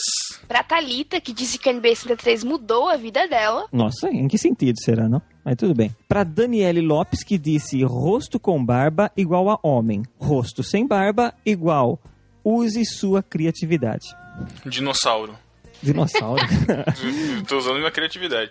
Nossa, foi muito longe. Você tá influenciado pelo, pelo trailer do, do, do Jurassic Park. né? Exatamente. Um beijo do Matheus pro Davi Elias da Silva, que disse que o NB73 foi um dos melhores podcasts que ele ouviu na vida. Caraca, você vai exagerar. Cara, esse, esse episódio tá realmente sensacional. Temos que, que dizer aqui. Tá Um fantasticamente beijo pro Iago incrível. Oliveira. Tá fantasticamente sensacional e incrivelmente incrível. Nossa. Não, eu quis usar os três bordões, mas não deu. Um beijo do Matheus pro Iago Oliveira Alves. Outro, outro beijo do Matheus para o Josias Fernandes, que mandou um beijo do Matheus pro evangelista Júlio César, que sempre ouve a gente e foi quem indicou o NB pro Josias. Olha, parabéns, Júlio César, parabéns. Um beijo do Matheus pro Ariel Jaiger, Pro Rafael Seberba Filho. Um outro beijo para Talita do Vale, pro Leonardo de Castro Monte, Pro Jonathan Moreira. para Rebeca da Gama. pro Guilherme Henrique, Pro Chico. Beijo, Chico. Ai, obrigado pra mim. é. E outro pra Jaqueline Lima. Olha, deu certo. um beijo pro Cabra da Peste, Ivandro Menezes, que achou as vinhetas incríveis. Obrigado, Ivandro. Um beijo pro nosso galego, o Alex Fábio. Outro beijo para o Guilherme Henrique, que comentou pela primeira vez e deixou de ser um discípulo ingrato. Parabéns. Muito bem, foi melhor. Foi um melhor. Beijo, um beijo do Matheus pro João Lucas dos Santos, que perguntou: o que é melhor, comentar antes de ouvir ou ouvir antes de comentar? E eu mesmo respondi pra ele: comentar antes e depois de ouvir. Um beijo do Matheus pra Thalita do Vale, que gostava muito das vinhetas antigas, mas também vai gostar das novas, né, Thalita? Tá É, muito bem feito. Blá, blá, blá, blá, blá, blá. É. Um outro beijo vai para o Lucas Santos, que não curtiu a abertura nova. Que pena, cara. Mas você vai gostar, hein? Você vai gostar. Você, com o tempo, dá um tempo. É que nem aquele namoro que dura pra sempre. Sabe? Não namoro. Aquele amor que dura, sabe? Ele começa devagar, começa devagar. A hora que você vê, já está ali fazendo bodas de prata. que beleza. Muito bom. De amor, o Lucas entende, porque ele é apaixonadíssimo pela noiva, Rebeca. Um beijo pros dois. Olá, tá vendo? Da minha igreja. Olha. Ah lá. Legal. Tá fiscalizando a Jaque aí. Um beijo do Matheus pro Arnaldo, que ouviu no Barquinho 73, saboreando uma bono de chocolate. Muito bom. Seja melhor, Chocuque. Um beijo para o Lucas Andrade. Outro beijo para o Eric de Oliveira, que é um dos rebeldes do feijão antes do arroz. Eu não acho que o cara é rebelde, eu concordo plenamente com a posição dele e assumo isso aqui e defendo você. Somos... É nós, Eric, é nós. Essa esquerda feijãozística é péssima, né, cara? Vamos lá. Cara- Um, um beijo do Matheus pro Éder Carvalhos, que curtiu o novo logo e gostou das vinhetas. Outro beijo para o David Genro. Para o Luiz Vulcanes, que lembrou da goiabinha da Piraquê, que é maravilhosa. Um beijo para o Rodrigo Chaves, que lembrou da melhor frase do podcast. Lembrando, o Matheus acabou de se casar, que o Davi não notou e foi muito bom mesmo. É, na- é, no podcast foi bom, né? Aqui ficou deslocado. Mas se escuta É. lá pra, pra entender. Um beijo vai para o Gabriel Migues, que chegou ao NB pelo site do Easy Nobre. Olha aí só. Ah, pessoas Jamaica são se- vai falar. Um beijo do Matheus pro Plínio- de Andrade, que também curtiu as novas vinhetas. Um beijo do Matheus pro Guilherme Henrique, que obriga a galera que vai pro trabalho de carona com ele ouvir o NB e aproveita pra mandar um beijo do Matheus pra sua esposa, Ângela. Cuidado, viu, Guilherme? Eita Pode ser vida. perigoso. Mas você podia ter mandado um beijo pra galera do busão, né, cara? Do- É da verdade, carona um beijo aí, para porque um beijo para quem tá de carona com o Guilherme e tá ouvindo talvez esse podcast, olha só. Isso aí é muito legal, escutem também sozinhos, tá? É legal. A gente manda um beijo pra vocês também, pessoalmente. Um beijo do Matheus pro Giovanni Medeiros, que voltou a ouvir e comentar no, no barquinho. Um beijo do Matheus pra Glória Refizibá, Glorinha, que obviamente não gostou do comentário feito pelo Matheus sobre as crônicas de Narnia, já que ela adora o Lewis. Um beijo do Matheus pro Marcos Paulo Morali, que achou que a gente se perdeu um pouquinho no final do cast e ficou meio bobo. Meio bobo a gente já é, cara, mas. É verdade. né? Mas- Mas realmente a gente começou a passar do ponto no final. Ficou complicado. Eu acho que um beijo vai para Mayara Miller, que deu altas risadas com NB73. E você não está sozinha, viu, Mayara? Um beijo do Matheus pro Lucas Teles, saudações aí, Campeonato Mineiro. Olha só, Pedro fazendo referências futebolísticas. Não, eu só sei que é Campeonato Mineiro, você viu que eu não falei o time, porque eu não sei que time que foi. E Não é campeonato mineiro, né?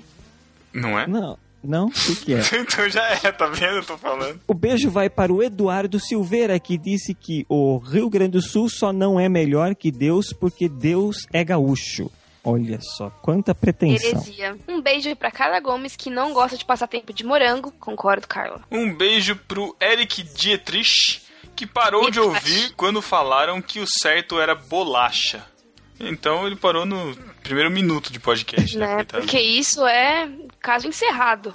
Não, já É é definitivo. Acabou. É isso. O próximo beijo do Matheus vai para Piero Antônio Pires, que achou a confraria memorável. Sensacional, sensacional. Eu também achei. Saudades, saudades, hein? Saudades. Fantasticamente memorável. Hashtag Exato. saudades. Um beijo pra Márcia Pinho, lá no Base Bíblica, que também estava na confraria. Um beijo do Matheus pro Marcos Vinícius Almeida, que achou estranho ouvir a própria voz no, no Barquinho Express que a gente gravou. O próximo beijo do Matheus vai para Tatiane Costa e Gabriel Tuller, que mandaram, a mens mandaram mensagem de voz pra gente e representam todos os discípulos que participaram da confraria. Todos vocês foram melhores. Vocês que foram na confraria foram melhores, exatamente. Um beijo do Matheus pro Názaro e pro Josisley, que gravaram o episódio que você acabou de ouvir sobre o primeiro mentiroso. E um beijo do Matheus pra você, discípulo ingrato, que não comenta, não compartilha, não escuta, não. Não, não quer conversar com a gente, poxa vida, o que, que a gente fez pra você? É, conversem, mandem comentários, tweets pra gente aí, pelo Facebook também, converse com a gente, entre no grupo lá da confraria. Vamos participar deste podcast, das sugestões e interagir com a gente, que é através do site, das redes sociais, que a gente consegue escutar você, certo? Então é isso, e até 15 dias. Falou! Falou, tchau. Tchau.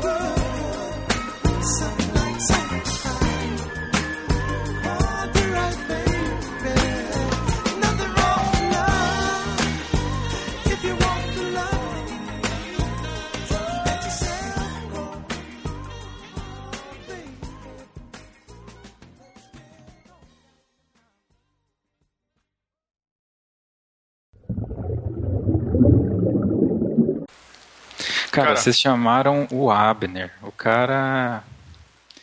É o cara que manja tudo dos filmes aí, pô. Ah, não, não, eu chamei, eu chamei errado. Foi mal. Eu chamei. Não, eu Pedro chamei... tá achando que é o podcast que a gente vai gravar amanhã. É que, É. é. que por causa do fim do ano, a gente, por causa do fim do ano, a gente tem que gravar um monte de podcast pra ficar cegado, né? Pra não precisar ficar Entendi. gravando entre Natal e Ano Novo. Então hoje, esse podcast é o que vai sair agora dia 30, e o próximo podcast é o que vai sair em janeiro. Que vai, a gente vai gravar amanhã. E eu não sei por que cargas d'água tô na cabeça que a gente ia gravar esse de janeiro, e é com o Abner. Então eu chamei ele, eu adicionei ele na conversa, mas não é com ele não. Vai ser com, o- vai ser com o Názaro, fica tranquilo. O Názaro é o Alexandre Frota. É Exatamente. isso. Que vocês Ele é devem já ter feito essa piada também. Cara, pior, pior que eu achei que você já tivesse escutado essa piada do, do- da gente falando. Que a gente, a, gente, a gente já falou, e o pessoal comenta isso dele. Ah. O, o Josisley, você tem um. Você, você prefere que a gente chame de Josi, Josisley? Tem algum eu- tratamento? não, sou bem Joselito. Joselito. Matheus. Não, mas a, a- a- Alexandre Frota falando. Alexandre Fruta. Alexandre Fruta. Alexandre, Alexandre Frota e o Frotinha no colo. Frotinha. Qual é, pô? No colo caramba, rapá. Cara. O Thiago tá gravando aí. juntinho com o Názaro. Fala, fala aí, Josisley. Fala aí, Thiago se baterista. realizando. A gente já gravou junto já, mas ele tá no meu colo aqui. Não, tô não, para com isso. Ah, tá. Nossa, cara, eu pensei realmente que você tava falando do seu filho, cara. Sou o ve- o ventríloco. Ô. Josisley. Cara, Josisley. Diga. Cara, eu nem falei direito. Cheguei, cheguei, cheguei direto, nem falei direito, né? Boa noite, cara. Seja bem, Boa noite. Seja bem-vindo aí, se o Matheus não falou isso ainda. não espero isso dele. Tranquilo. Thiago, você. Oi. Você, Thiago um é idiota, você, né? você é um aspirante a capitão. Aspirante bem assim, sabe? Que você quer ser o host. Cara, você tá Eu não com quero ser dois. Você tá com três capitães aqui, cara. Não queira botar, Sou botar banca. O O Matheus que a gente deixa ele achar que é, o Josisley que é do Aham. outro barco e. Aham. Tem Tem eu que sou o prático. Tem o O quê? prédio. Eu não sou Olha, o prático. Pedro. Eu sou o prático desse, dessa nau. Cara, você é o capitão desse navio, não sabe o que é um prático? Pois é, não, Não, sabe o que é um é, tá prático. Não sei. Sejamos rápidos nas notas e sem com muitos comentários e a gente fecha. É. Isso. Vocês não me Vamos- avisaram do lance do, do pão e do peixe, né? Sorte que eu escutei lá. Sorte não, obrigação ter escutado. suas ideias e até 15 dias. Ou não. Valeu, ga... Pô, Matheus. Vai. Valeu, galera. Pô, Desculpa. Vai, Thiago. Muito bom. fechou. Aê, beleza. É. Galera, preciso ir nessa. Falou. Valeu, Matheus. É, falou, valeu aí, Josley. Oh, desculpa aí, Muito cara. boa a gravação. Não, foi boa, foi boa. Me surpreendeu. Foi muito boa mesmo. É, Názaro. É um filho da mãe, né? Názaro, como sempre. Enchendo o saco. cara. Prazer Matheus. sempre seu. Cara, sabe o que eu queria, cara? Eu queria É. muito ter ido lá na conferência só pra poder te dar um beijo. De Não. verdade. Ainda bem que, Não, bem que sério. você não veio. Eu ia te dar um beijo, cara. Na verdade, Não. a próxima vez que eu te encontrar, eu vou te dar um beijo. Não, não. Ai, meu Deus do céu, cara. Galera, valeu aí. Abraço. Tchau. Tchau. Falou, Tchau, falou, tchau. Matheus. Falou, tchau, tchau. Depois sou eu que tô sentado no colo do Názaro. Calma aí, calma aí. Como é que é? Eu postei foto o quê? Ó, quando eu te adicionei no Facebook, eu vou lá pra ver quem é o cara. Porque eu te adicionei porque eu queria ver a cara do Thiago, porque para associar a sua voz com a sua imagem. É assim, eu não gosto de ver a imagem do cara. Por exemplo, o, o Matheus, eu não sei como ele era. Eu vi a cara dele agora e vi que ele era gordo. Mas vocês zoam ele e tal, mas eu não sabia. Porque Pedro. Tô gravando, cara. é muito decepcionante, cara, você vê a pessoa, cara. Quando eu vi o- os caras de Jovem Nerd, eu fiquei decepcionado. E aí vo- vocês mesmo, o Bibo, quando eu vi o Bibo, eu falei, ah, isso é o Bibo? Eu falei, ah, não, não é possível. Então eu evito. Mas aí a sua voz, ela é muito característica, né? Eu falei, não, preciso ver quem que é esse cara. Aí fui lá, vi, mas só uma vez, assim, cara, eu não, não sou fução. Não fico olhando sempre. Aí quando começaram a zoar o lance da Sara, eu falei, ah, não, é, deve ser aquela mina lá da foto e tudo bem, entendeu? Foi isso. Cara, Não, simples não, assim, eu sou simples, Não, não, cara. é- E a Sara, sem chance, E a então. Sara não é minha namorada. Outro, mais um. Quer juntar a gente. Todo mundo quer juntar a gente, cara. A gente vive falando isso. Não pode ter, tipo, hashtag Thiago e Sara, não. Pode, Tim, Tim Thiago, porque agora já tem uma disputa agora, que é a Sara e a Sara com o Thiago e com o Sas, que é o nosso vitrinista lá. Na confraria É. ele meio que se declarou pra Sara. Olha só. É, bem engraçado. Se a menina é de Deus, cara, você tem que pegar pra você, que senão depois vem outro charopeta, pega e você fica sem. É, Thiago. Antes, antes da, do Rock no Vale, cara, porque depois de lá já era sua amiga, cara. Vai, vai sair, é vai, sair de, vai sair de lá com os caras do resgate.